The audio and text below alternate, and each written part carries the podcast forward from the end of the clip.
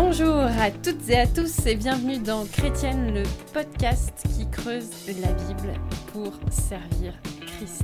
Je suis Aurélie Bricot et je suis enchantée de vous accueillir avec Angie Velasquez Thornton. Alors Angie, comment ce beau matin canadien va pour toi? Ah, ça va très bien.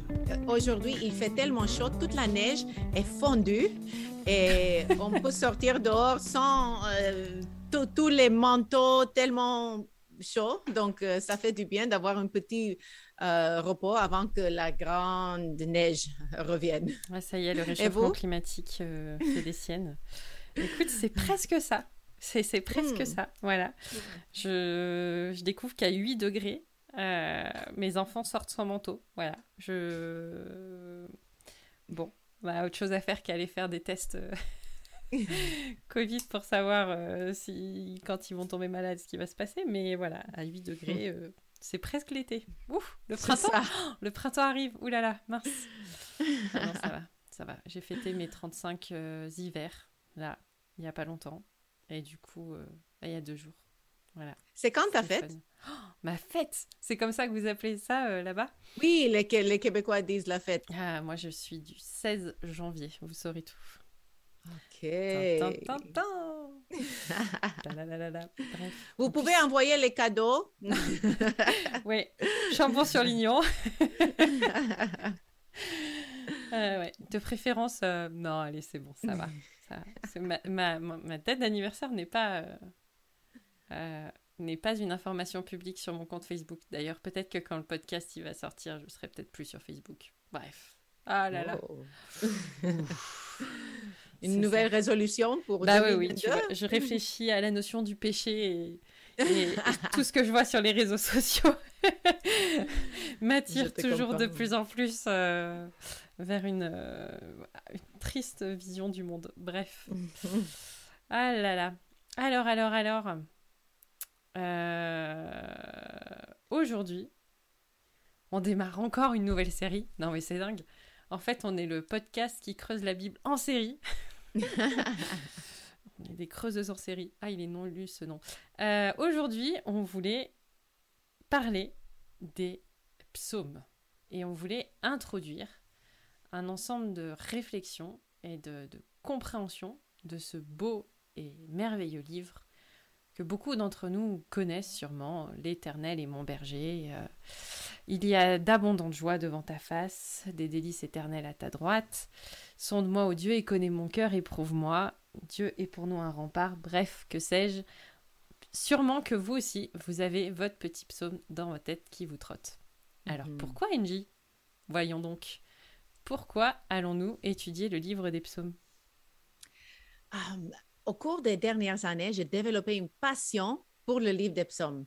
J'ai fait un cours de littérature poétique euh, chez Charles Simeon Trust. Et pour celles qui parlent anglais, qui comprennent l'anglais, c'est en ligne, c'est pas du tout cher, ça vaut vraiment la peine. Et j'ai euh, par la suite récemment fait un cours sur la prédication dans les psaumes. Et euh, depuis, j'ai réuni, et dans les dernières années aussi, j'ai réuni des femmes, une équipe de femmes qui sont douées dans l'enseignement de la Bible et qui ont à cœur de, développer plus de compétences dans ce domaine. Et nous avons enseigné différents de la livre, de livres de la Bible. On a fait Philippiens, on a fait Actes. Et j'aimerais cette année pouvoir approfondir euh, une étude dans les psaumes. Et plus que j'apprends sur Dieu à travers ce recueil de chants du peuple de Dieu, plus je suis passionnée de partager ces découvertes. Les psaumes euh, sont les textes dont nos chants d'assemblée sont majoritairement issus. Euh, c'est peut-être pas un scoop, mais ça, permet quand même de, comprendre aussi un peu l'utilité de ce livre. Euh, qui sont, les psaumes sont très présents dans notre liturgie Beaucoup de chrétiens en connaissent, on l'a dit déjà, par cœur, mais euh, on peut aussi les interpréter et en étant complètement à côté de la plaque. On se le dit. Euh, comment est-ce que toi, Angie, la grande Angie, La célèbre Angie. Comment est-ce que tu abordes les psaumes et quelles questions, peut-être, est-ce que tu te poses quand tu es devant un psaume? Hmm, C'est une bonne question. Et toute ma vie chrétienne, j'ai toujours apprécié les psaumes. Et si je n'avais que dix minutes avant de courir à, la classe euh, universitaire, et je pouvais lire un psaume et être édifié.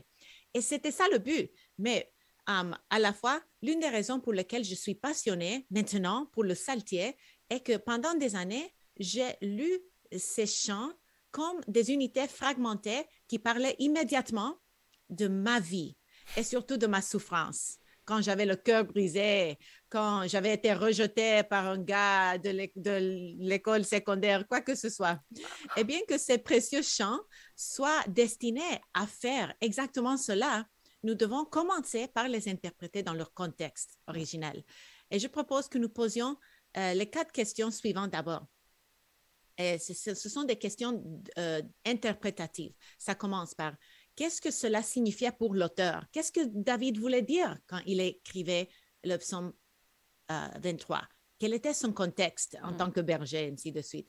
Deuxièmement, qu'est-ce que cela signifiait pour le peuple d'Israël? Pour le peuple d'Israël, à l'époque où il a été transmis pour la première fois, pensons-y, mais aussi à travers les, les différentes époques du peuple d'Israël. Comment est-ce que cela a été reçu par le peuple exilé? Par le peuple après l'exil, mm. ainsi de suite. Et comment est-ce que les croyants du Nouveau Testament ont compris ces psaumes? Nous voyons que les psaumes sont cités très souvent dans le Nouveau Testament et ils avaient une, une optique quand ils venaient au psaltier. Et comment est-ce que Christ euh, et euh, comment est-ce que les psaumes parlent de Christ? Et cette dernière question est peut-être nouvelle pour certains d'entre vous. Si l'on vous a appris à lire l'Ancien Testament en général et le, les psaumes en particulier de cette manière, ce n'est pas grave si vous n'avez pas appris que chaque psaume parle de Christ. Et si vous n'êtes pas convaincu, j'espère que dans les épisodes à venir, je pourrai vous convaincre de ce fait. Euh, une fois que nous avons répondu à ces quatre questions ci-dessus, nous pouvons et devons alors répondre à la question d'application personnelle euh, avec laquelle nous avons commencé comment est-ce que ce psaume s'applique à ma vie, hmm. à mes épreuves, à ma souffrance ou à ma joie aujourd'hui? Hmm. C'est vrai que d'une manière générale, euh, on apprend, en tout cas, en tant qu'enseignante, à partir de la Bible pour aller à notre vécu et non l'inverse. Et on a tous, je pense, euh, vécu cette phase dans notre vie où on part de ce qu'on vit et puis on cherche dans la Bible, euh, tiens, c'est quoi le truc qui va euh, m'encourager, me faire du bien, ou etc. Et on part de nous pour aller euh, à la Bible. Euh, ce qu'on fait pour tous les autres livres bibliques l'est aussi et c'est aussi valable pour le livre des psaumes. Et c'est vrai que c'est important de le signaler parce que des fois, on est capable de le faire euh, facilement. Euh, bon, ben, allez, euh, le Lévitique, tiens, allez, on va le lire. Et puis, oui, voilà, c'est ce que Dieu veut dire, etc. C'est pas forcément dans le Lévitique qu'on va aller piocher, instinctivement en tout cas, par rapport à, nos situations de vie. Et, c'est vrai que le livre des psaumes est peut-être le livre où on fait facilement des raccourcis, mais où du mmh. coup, on, on va toucher, en tout cas, peut-être à des des choses qui sont construites depuis très longtemps dans la pensée des, des, chrétiens. Et, de verser, par exemple, euh, fais de l'éternel tes désirs et il te donnera ce que ton cœur désire, qui mhm. sont peut-être pas forcément à comprendre comme ça fait 10, 20, 30, 40 ans que vous les comprenez. Euh, c'est finalement pareil un peu dans notre vie avec le Seigneur. On part de ce que lui, il a vécu et on réfléchit à comment est-ce qu'aujourd'hui on peut le vivre dans notre contexte. Ce qui est au centre, c'est Christ, c'est la volonté du Père, et c'est pas nous. Voilà. Et, plus on chemine avec le Seigneur, et plus, je crois, on, essaye en tout cas de le placer lui au centre, et à nous conformer à sa parole. Alors, dis-moi en plus, Angie, puisque c'est ta série, sur le style littéraire des psaumes. Pourquoi est-ce que c'est important de connaître le style littéraire d'un texte biblique avant de l'étudier hmm. C'est tellement important et il ne faut pas être expert dans la littérature. On n'a pas besoin d'un diplôme, euh, d'une bac, ou d'une euh, quoi que ce soit en littérature pour comprendre ceci. Mais nous devons aborder les psaumes en reconnaissant que ce sont des poésies et non de prose. Donc, David aurait pu écrire quelque chose comme ceci. Lorsque mes ennemis me poursuivaient, j'avais tellement peur. Alors, je me suis caché dans une grotte et Dieu m'a protégé. Mais la poésie est tellement différente de cela. C'est un langage élevé et imaginatif, adapté au vers, qui est plus dramatique et visuellement saisissant. Mm. Grâce à elle, les psalmistes créent des images qui expriment les émotions humaines les plus profondes et nous aident non seulement à nous imaginer ce qu'ils ressentaient, mais aussi à entrer dans leurs émotions. Et ce faisant, nous trouvons les mots pour exprimer nos propres craintes, nos propres joies, nos propres espoirs. Je suis un peu déçue. Je pensais que tu allais faire des, des, des, rimes et des vers euh, incroyables. Je me suis dit, attends, elle a, elle a ce côté artistique quand même, une Bref. Adieu, tout. C'est vrai que euh, Dieu, David, pardon, qui n'est pas le seul auteur des psaumes, d'ailleurs, précisons-le mhm. au passage, mhm. Il a écrit euh, les mots suivants dans le psaume 142, alors qu'il se trouvait dans une grotte, selon le verset 1. Éternel, c'est à toi que je crie. Je dis, tu es mon refuge, mon partage sur la terre des vivants. Sois attentif à mes cris, car je suis bien malheureux. Délivre-moi de ceux qui me poursuivent, car ils sont plus forts que moi. Alors, je ne sais pas quel verset vous préféreriez lire ou chanter, euh, ça dépend tout du contexte euh, dans lequel euh, on se trouve, mais c'est vrai qu'on s'identifie plus facilement à certains versets qu'à d'autres, selon si on est dans la peur, dans le chagrin ou dans la joie. c'est pour ça que les psaumes sont très utiles pour les musiciens. Et j'avoue avoir souvent été inspirée par les psaumes dans mon jeune temps, quand je composais. Pouf oula, ça me vieillit. Parce qu'avec peu de mots, en fait, on dit beaucoup de choses. Hmm. Euh, je, me revois une fois avoir été un petit peu embêtée parce que dans les devoirs qu'on a à faire, souvent, on a un nombre de mots qui est limité. Il y a un nombre de mots minimum et un nombre de mots maximum. Hmm. Et en fait, euh, je sais pas, j'avais... Bref, ce que je voulais partager, je l'avais fait sous forme de, de poème. Et j'étais vraiment embêtée parce que tout était résumé, mais j'avais pas du tout atteint le nombre de mots minimum. Hmm. Et tout ça pour dire que en peu de mots, on dit beaucoup de choses. Mhm. Euh, pour éviter d'avoir peut-être à interpréter en tout cas un psaume euh, n'importe comment, euh, ça vaut peut-être le coup de faire un petit tour d'horizon sur les différentes figures de style qu'on peut rencontrer dans ce livre biblique. Tout à fait. Et c'est important aussi de comprendre que la poésie hébraïque ne ressemble pas à celle qui nous est familière dans la poésie française ou anglaise, euh, qui s'est développée à partir du grec et du latin. Le rime, par exemple, est peut-être la caractéristique la plus commune de notre tradition, euh, tandis qu'elle est absente de la poésie hébraïque. Hmm. Et voici quelques éléments qui sont courants, courants de la poésie hébraïque le parallélisme. Donc, par comparaison ou par contraste, l'auteur utilise ce dispositif littéraire pour souligner ou élargir le sens de sa première affirmation. Hmm. Par exemple, dans Psaume 19, verset 2, il est écrit, Les cieux proclament la gloire de Dieu et l'étendue manifeste l'œuvre de ses mains. Hmm. Ou bien en contraste, en Psaume 1, verset 6, Car l'Éternel connaît la voie des justes et la voie des pécheurs mène à la ruine. Hmm. Donc, on pourrait en citer plein de versets comme ça parce que le, le Saltier a beaucoup d'exemples, mais euh, nous allons voir des exemples précis alors que nous allons plonger dans des études dans les séries suivantes sur des psaumes particuliers. Et nous, voyons aussi des chiasmes. Est-ce que tu peux expliquer ce que cela signifie? Alors, les chiasmes, c'est une figure de rhétorique dans laquelle deux groupes de mots sont écrits puis répétés dans l'ordre inverse. Alors, s'il y a des profs de français qui qui voudraient euh, revoir cette définition, libre à vous de, de, la compléter. Il en résulte en fait un effet miroir, c'est-à-dire que les idées se reflètent dans le passage. Et dans les psaumes, on a souvent affaire avec des chiasmes multiples. Euh, c'est-à-dire qu'au lieu d'avoir un effet miroir qui réfléchit deux groupes de mots, c'est-à-dire A, B, B, A, on a plusieurs groupes de mots et le miroir se forme euh, de manière A, B, C, D, D, C, B, A. Euh, souvent, le centre du chiasme indique le, point culminant, ou en, tout cas l'information centrale à saisir dans ce poème. Ce type de structure existe non seulement dans de nombreux psaumes, mais aussi dans des groupes de psaumes. Euh, par exemple, si on examine les psaumes 1 à 14, on voit qu'ils ont été placés dans cet ordre pour une raison précise. On a les psaumes 1 et 2, euh, qui définissent la sagesse et la folie individuelle et nationale. On a les psaumes 3 à 7, qui regroupent 5 lamentations. On a ensuite le psaume 8, qui parle d'un hymne de louange. Euh, ensuite, on a les psaumes 9 à 13, qui aussi reviennent sur 5 lamentations.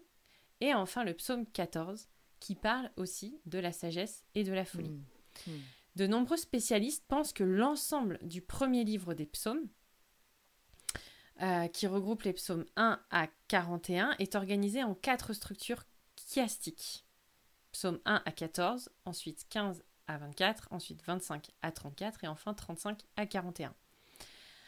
On mentionne ça parce que les 150 psaumes euh, n'ont pas été disposés dans un ordre arbitraire, comme on le fait avec euh, nos listes de chants, par exemple, pour l'Église, euh, ou comme on le fait avec nos listes de lecture Spotify ou Deezer, que je peux écouter en mode aléatoire, en mode allez, vas-y, tac, tac. Ah, tiens, je vais commencer par le 150 et après je vais au 15. Euh, la hmm. façon dont les psaumes ont été disposés et inspirés par Dieu et avaient un but et une intention. C'est comme si on prenait le livre de la Genèse et qu'on se disait, bah tiens, euh, je vais commencer Genèse 1 par euh, finalement le chapitre 22. Tu vois, c'est bien. Ça n'a pas de sens. C'est un bon exemple, ce mm. que tu cites, tout à fait. Et si, ça, si cela vous semble quelque chose de très technique, j'espère que vous allez persévérer avec nous parce que l'intention de, toute cette introduction, c'est de vous aider à comprendre la parole davantage pour mieux connaître et aimer Dieu dans sa parole et d'autres éléments de la poésie hébraïque que nous n'allons pas aborder mm. euh, nécessitent une compréhension de l'hébreu. Et moi, je ne suis pas experte en hébreu. Euh, on laisse Guillaume Bourrin euh, se préoccuper de ça. mais pour nous, certains de ces éléments incluent l'allitération, le maître, mm. la répétition de sons, et des acrostiches. Donc, pour citer seulement un exemple, parce qu'il y a d'autres, le Psaume 119 a huit versets qui commencent avec chaque lettre de l'alphabet hébreu en ordre. Donc, il y a des, choses qu'on peut découvrir, mais pour euh, nous, les, personnes ordinaires, on va se concentrer sur euh, les, les, choses accessibles pour nous. Et toutes ces figures de style littéraire euh, rendent les psaumes plus faciles à mémoriser dans la langue originale. C'était une des raisons pour lesquelles ces mm. répétitions de sons et ces acrostiches et ces allitérations étaient là pour que le peuple de Dieu qui vivait dans un contexte oral où on n'avait pas des, livres de cantiques, où on n'avait pas le PowerPoint euh, au temple, um, il pouvait mémoriser mm. et mettre en musique les, les chants pour qu'ils puissent adorer Dieu en tout temps, en tout lieu.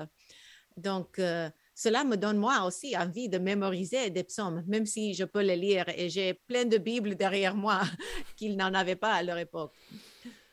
Et puis, euh, ça, ça s'inscrit aussi dans notre volonté de, de vivre comme Christ et de suivre mhm. son exemple. Parce qu'à mhm. plusieurs reprises dans le Nouveau Testament, euh, on voit que Jésus et ses disciples chantent les psaumes, prient les psaumes. On voit notamment en Matthieu 18, 30, euh, et dans le Nouveau Testament, on a au moins deux invitations à chanter les psaumes dans Éphésiens mhm. et Colossiens et d'une manière communautaire. Mhm. Encore aujourd'hui, le chant nous permet de mémoriser facilement des versets bibliques et notamment des psaumes. Et j'avoue que parfois je suis un peu polluée dans mes lectures de psaumes parce qu'il y a des chants qui me viennent. Et, et du coup, j'ai du mal à me dire non, non, attends, reste sur le texte reste sur le texte. Et, euh, et, euh, voilà. Et puisque nous voulons ressembler à Christ, alors nous voulons faire comme lui. Et c'est l'objectif qu'on veut poursuivre à travers cette étude des psaumes. Mhm. Et pourquoi, pourquoi, pourquoi est-ce qu'on va encore continuer d'approfondir cette notion? Vous savez, la connaissance est bonne, mais la connaissance pour la connaissance ah, ne fait que nous gonfler d'orgueil.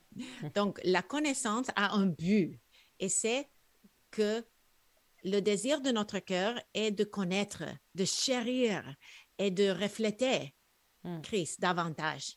Martin Luther a jadis déclaré que les psaumes n'étaient pas des paroles à lire, mais des paroles à vivre. Hmm. C'est ça le but. Merci Martin Luther. bon, allez, c'est parti alors. Rentrons dans le vif du sujet. Qu'est-ce que tu peux nous dire en introduction sur les psaumes? Bon, voici quelques faits importants à, garder à l'esprit. Premièrement, les psaumes ont, ont, été écrits sur une période de plus de 1000 ans. Le premier ayant été composé par Moïse à 1405 ans avant Jésus-Christ et le dernier par des saints exiliques ou post-exiliques euh, vers l'année 538 mm. avant Jésus-Christ. Donc, c'est une période de 1000 ans. Et la tradition soutient que Esdras a compilé le Saltier dans l'ordre canonique dans lequel on le trouve aujourd'hui. Et bien que nous ne puissions pas être certains que c'était Esdras, il est clair que le Seigneur a inspiré non seulement l'auteur de chaque psaume, mais aussi celui qui a compilé les psaumes mm. dans la forme que nous avons reçue aujourd'hui. Mm. Et, et toutes les, Bibles et toutes les traditions, que ce soit la, Septante, que ce soit euh, la Bible en hébreu, mm. ont le saltier dans cet ordre-là. Donc, ça fait partie de, du moyen que le Saint-Esprit a inspiré les auteurs. Et aussi, le livre des psaumes est en fait une collection de cinq livres. Donc, chacun euh, se trouve dans le psaume final. Hmm. Ah, une doxologie se trouve, pardon, une doxologie se trouve à la fin de chaque un des cinq livres. C'est ça ce que je voulais dire. Alors, peut-être que tu peux définir le mot doxologie, justement. Oui, oui, merci. Ah, doxologie, c'est une déclaration de louange. Donc, c'est comme euh, à la fin du culte, nous, euh, dans beaucoup de nos traditions évangéliques, le pasteur, après la prédication, on a un mot de, conclusion et puis parfois on chante. Et puis le, pasteur revient et derrière la chair, il prononce une bénédiction, n'est-ce pas? On appelle ça parfois une doxologie. Et les psaumes terminent avec cette explosion de louanges. Et chaque, chaque livre dans les psaumes. Hmm. Donc justement, euh, justement, ça, peut valoir le coup que tu présentes un peu cette structure du livre des psaumes, euh, parce que dans nos Bibles traditionnelles, on a 150 psaumes qui se suivent, touk touk touk touk, et, euh, et, même si on les lit parfois dans l'ordre, il y a souvent des endroits où on va plus piocher que d'autres. Mhm. Et le fait de comprendre justement un peu cette structure globale, va nous permettre de comprendre pourquoi on va piocher dans certaines mm. parties et moins mm. dans d'autres. Tout à fait. Et, moi, j'ai beaucoup apprécié l'optique que j'ai pu avoir depuis que j'ai appris cette structure des psaumes et cela m'aide à comprendre pourquoi est-ce que ce psaume est là. Donc, je vais commencer en expliquant que euh, les psaumes, le saltier commence avec une introduction dans le psaume 1 et 2. Et le psaume 1 parle de la loi de Dieu et le psaume 2 parle du roi de Dieu. Et ces deux thèmes majeurs, le Torah, la loi, et la royauté, sont présents dans deux types de personnes. Um, ceux qui aiment, la, il y a, on voit deux personnifications, um, deux types. La, la personne qui aime la loi ou le roi ou ceux qui rejettent. Et on trouve tout ça dans les premiers deux sommes.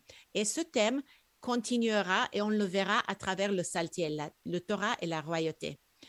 Et puis, euh, ni l'un ni l'autre a une, citation qui dit le nom de l'auteur, ni une explication. Les deux, les deux premiers psaumes commencent tout de suite avec la poésie, avec le chant. Et puis, le livre 1 commence avec euh, le, le psaume 3, et, mais on peut inclure le psaume 1. Donc, psaume 1 à 41, c'est le premier livre et on peut le résumer avec le mot la confrontation. Et c'est l'intronisation du roi David et la persécution par ses ennemis qui est le thème majeur. L'Éternel et son Messie sont en conflit permanent avec les impies qui s'opposent au règne de Dieu. Le livre trace le développement de ce conflit. Mais par la suite, nous voyons dans le deuxième livre, chapitre ou, psaume 42 à 72, que on peut le résumer dans un mot, la communication. Mm. Le règne de David est la succession de Salomon. Et les conflits se poursuivent. Mais la différence est que David se tourne vers ses ennemis et souhaite communiquer avec eux et les inviter à se repentir. Donc, on voit un ajustement dans le thème. Et le troisième livre, euh, Psaume 73 à 89, euh, parle de l'échec et le mot qu'on peut dire, c'est dévastation. Si on veut le résumer dans un mot, c'est la dévastation. Et ça parle de l'échec tragique de la lignée royale de David et l'exil qui suit. Et le personnage central n'est plus le roi ou David, hmm. loin, mais qui lutte pour établir son trône malgré l'opposition. Le livre 3 traite plutôt euh, du peuple de Dieu dans son ensemble, qui est dévasté par les puissances étrangères. Et nous trouvons le jeu et le moi beaucoup moins que euh, dans les premiers euh, deux livres. nous voyons plutôt, plutôt le nous qui se présente. Dans le livre 4, le mot qui pourrait le décrire, c'est la maturation. Le Dieu des siècles règne encore comme roi. On le voit dans Psaume 90 à 106. Et si dans le livre 3, le peuple de Dieu est dévasté par ces circonstances, dans le livre 4, il y a une perspective plus mature. Si Jérusalem et le temple sont détruits, et même s'ils seront reconstruits, Dieu lui-même est leur maison. Dieu lui-même est leur demeure. Et ils n'ont pas besoin, ils n'ont pas de roi, hmm. mais l'Éternel lui-même est leur roi. Et donc, quand vous lisez dans cette section, les chapitres 90 à 106, gardez à l'esprit ceci. S'il n'est pas roi, s'ils n'ont pas de roi, l'Éternel lui-même est le roi. Hmm. Et finalement, dans le livre 5, euh, ça peut se résumer dans le mot la consommation ou l'achèvement. Et ça parle du retour du roi dans le psaume 107 à 150. Et dans le livre 5, le peuple de Dieu exprime une espérance soutenue dans un futur exode où Dieu rachètera son peuple. Il y a, il y a une note d'espérance. Et la conclusion, comme le, premier deux psaumes euh, au début, la conclusion, c'est psaume 146 à 150. Et ce sont des chants de louange qui sont appelés les chants Alléluia, hum. euh, car chacun d'entre eux commence et se termine par ce terme qui signifie euh, louer soit l'Éternel. Et cette explosion retentissante de louange à la fin du livre des psaumes euh, raconte l'histoire et l'espérance d'Israël et, elle est une conclusion appropriée à ce récit par les chants que nous trouvons dans le Saltier. Hmm. Peut-être qu'on peut aussi parler de, des psaumes euh, et du temple, euh, maintenant qu'on comprend euh, la progression du livre. Alors, je ne sais pas si vous avez bien suivi, il y aura un petit questionnaire à la fin. on voulait vous partager cette citation de, au secours, Douglas sean O'Donnell? Eh. Ce contexte, je ne sais pas qui c'est, mais ça doit être quelqu'un de très intéressant. Ce contexte historique de la compilation des prières et des chants les plus précieux d'Israël est important, car le psautier fonctionne comme le temple. Jérusalem est dévastée, le temple est détruit. Comment le peuple de Dieu peut-il alors adorer Dieu en exil? La réponse est qu'il entre en présence de Dieu par l'intermédiaire de 150 poèmes divinement inspirés qui expriment ses lamentations, rappellent qui est Dieu et ce qu'il a fait dans l'histoire du salut, et suscite l'espoir d'un futur Messie qui apportera un nouvel exode, un royaume éternel et la présence d'un temple restauré pour tous ceux qui aspirent à faire leur délice de la maison de l'Éternel pour toujours. Hmm. En citation du psaume 23, 6. Fin de citation. Alors, euh, peut-être qu'on peut rentrer dans, la question un peu plus pratique de notre podcast. Pourquoi? En fait, il faut quand même qu'on vous partage un truc. C'est que pendant des semaines, j'ai tanné Angie en disant Viens, on fait des psaumes, on fait des psaumes, on fait des psaumes et tout. Viens, on pourrait faire le psaume machin, on pourrait faire le psaume truc-muche. Elle m'a dit Mais non Avant, on va faire une introduction au livre des psaumes. Donc, j'ai cédé, j'ai capitulé. Et elle avait raison. Mais c'est euh, c'est la priorité de l'âge qui fait que je me soumets à, à ma, à ma mère spirituelle.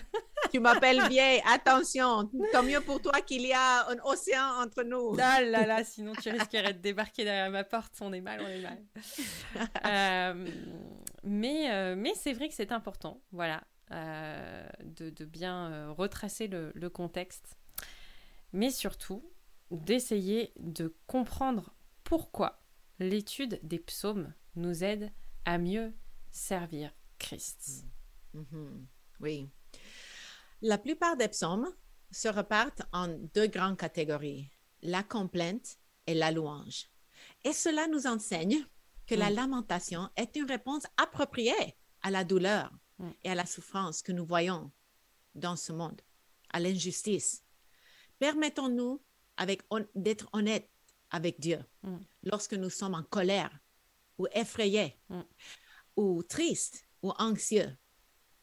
Il peut le supporter. Parfois, je lis des psaumes et je me, je me dis, ils ont osé dire ça à Dieu en face. Non, mais cela me permet de, de lui dire la vérité parce que de toute façon, il connaît mon cœur. Il Mm. sait ce que je sens, il sait ce que je pense. Pourquoi essayer de le lui cacher? Mm. De plus, il nous a donné les psaumes pour que nous puissions trouver le vocabulaire pour exprimer ce que nous sentons quand nous ne trouvons pas nos propres mots pour le dire. Donc, nous, nous pouvons nous en servir dans nos moments les plus douloureux ou les plus joyeux. Hmm. C'est vrai que de lire parfois des psaumes à voix haute, euh, c'est aussi quelque chose qui nous aide à, à, à diriger notre pensée Mhm. euh, vers Dieu et, et vers des choses bonnes quand parfois on est, euh, voilà, comme tu dis, on n'a pas les mots qui sortent ou on a du mal à construire en tout cas quelque chose de, de cohérent. On peut même aller plus loin parce que on considère que la Bible est un guide. Le psaume 119, d'ailleurs, le dit à maintes reprises. Euh, on fera un podcast de, un podcast de 4 heures sur, euh, sur ce psaume. Euh, en soi, les psaumes sont un véritable outil pour aller à Dieu avec nos émotions. Euh, on, a de- on a la pleine liberté de nous approcher de Dieu, mais mettre en pratique le principe des lamentations que les psaumes nous enseignent, c'est ça qui est vraiment réconfortant. C'est-à-dire que c'est pas juste d'aller vider notre sac, allez c'est bon, Mm. tac, voilà, ça, ça va pas. Euh, quand on lit euh, l'histoire de, de David, on voit qu'à plusieurs reprises, très régulièrement, David, il partage ce qu'il vit à Dieu. Et je pense que les psaumes sont nés de ces, de ces moments-là. Mais David, il suivait aussi le principe des lamentations, qui est vraiment salutaire pour notre âme, parce que c'est ça qui est notre réconfort. Notre Mm. réconfort, c'est d'aller vers un Dieu qui entend, qui reçoit, et qui ôte le poids. Et on, verra euh, à travers euh, cette étude-là un peu ce, principe qui est vraiment un- un- une, belle manière d'aller à Dieu. Souvent, on a toute une liturgie qui est, calculée dans nos églises. euh, et, parfois, dans la souffrance, on n'a pas cette démarche-là, qui pourtant est très biblique. Et, et franchement, j'ai hâte de, de pouvoir euh, discuter de, de ça avec toi, ça va être fun. Oui, tout à fait. Et de plus, à, à mesure que le livre de psaumes progresse, nous trouvons que de plus en plus les psaumes de louanges, nous trouvons de plus en plus des psaumes de louanges et de moins en moins de psaumes de lamentation. Mm. Et cela nous enseigne quelque chose d'important sur la prière. On n'a pas besoin de nier la douleur, la souffrance, euh, la peine, la crainte, Mm. les injustices dans le monde. Mais lorsque nous trouvons notre confiance dans l'Éternel, lorsque nous lui laissons les fardeaux à ses Mm. pieds, nous pouvons nous attendre à sa délivrance et nous pouvons regarder vers le futur royaume messianique vers lequel les psaumes nous orientent. Et c'est là que réside notre espérance. Mm. Et c'est un thème essentiel du livre.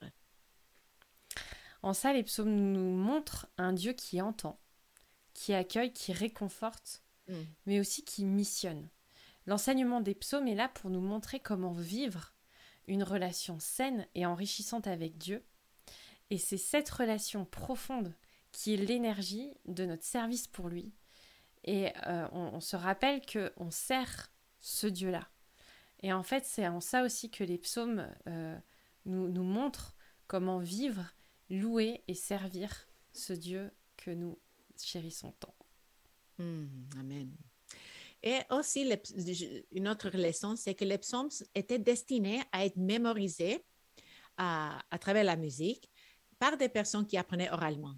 Mm. Et au cours de l'histoire de l'Église, de nombreuses communautés ont développé une riche tradition consistant à mettre des psaumes en musique et à les chanter mot par mot dans le- la célébration du dimanche.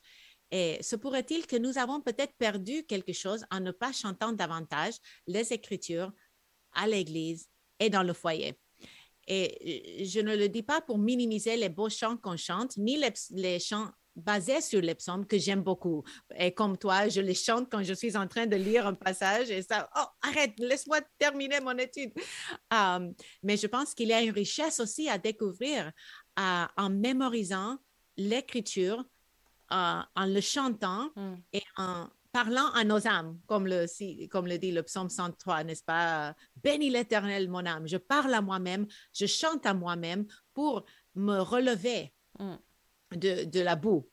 Um, et je pense à cette citation de Martin Luther qui a dit, Venez, chantons un psaume et chassons le diable.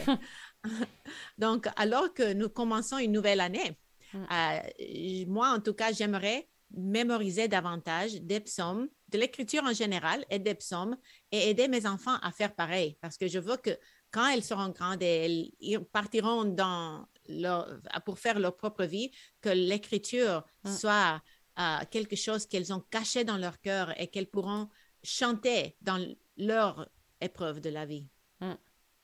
C'est vrai que personnellement, moi j'ai grandi avec beaucoup, beaucoup de chants euh, qui étaient euh, basés sur des, des- des textes bibliques et notamment aussi des psaumes. On vous Mhm. mettra quelques liens euh, dans, dans la vidéo. Mais le chant, c'est aussi un élément culturel et c'est vrai que parfois je suis un peu, un peu frustrée de, de voir que hum, le psautier est chanté euh, de manière a cappella. Mhm. Et je pense qu'il y, a un- il y a un vrai travail à faire s'il y a des musiciens qui nous entendent et qui ont envie de, de s'y coller. Il y, a des, je- je- voilà, il y a des bonnes choses à faire. Et on Mhm. a aussi notamment euh, quand même le, le collectif écriture qui, euh, qui fait un Mhm. travail de dingue euh, à ce niveau-là pour être euh, Mhm. vraiment plus proche du texte. Mais c'est vraiment important de, de transmettre ça, et notamment aux enfants, parce qu'on sait que c'est des, vraies éponges. Et Mhm. encore aujourd'hui, moi, j'ai des chants d'enfants qui me reviennent euh, des fois comme ça instinctivement, Mhm. euh, dans des, des périodes particulières. Mhm. En tout cas, euh, on espère que cette nouvelle série d'études sera enrichissante pour, pour chacun d'entre vous. N'hésitez pas à nous faire des retours, euh, peut-être à nous suggérer euh, des psaumes en particulier que vous voudriez qu'on aborde. Euh, et, et, voilà, donc la suite au prochain épisode. En attendant, likez, partagez, faites ce que bon vous semblera de ce podcast. On vous rappelle que vous pouvez nous écrire pour nous partager vos réactions, etc. Ou simplement nous souhaiter une bonne année. Bref, le mois de janvier n'est pas encore tout à fait écoulé, on peut se le dire. vous pouvez nous écrire à chrétienne au singulier toutpoursavoir.com et continuer de, de nous suivre sur nos articles, etc. sur toutpoursagloire.com. Et eh ben écoute Angie, je te souhaite une bonne semaine. Merci à toi aussi. Et puis on se dit euh, à bientôt. À bientôt. Ciao. Ciao.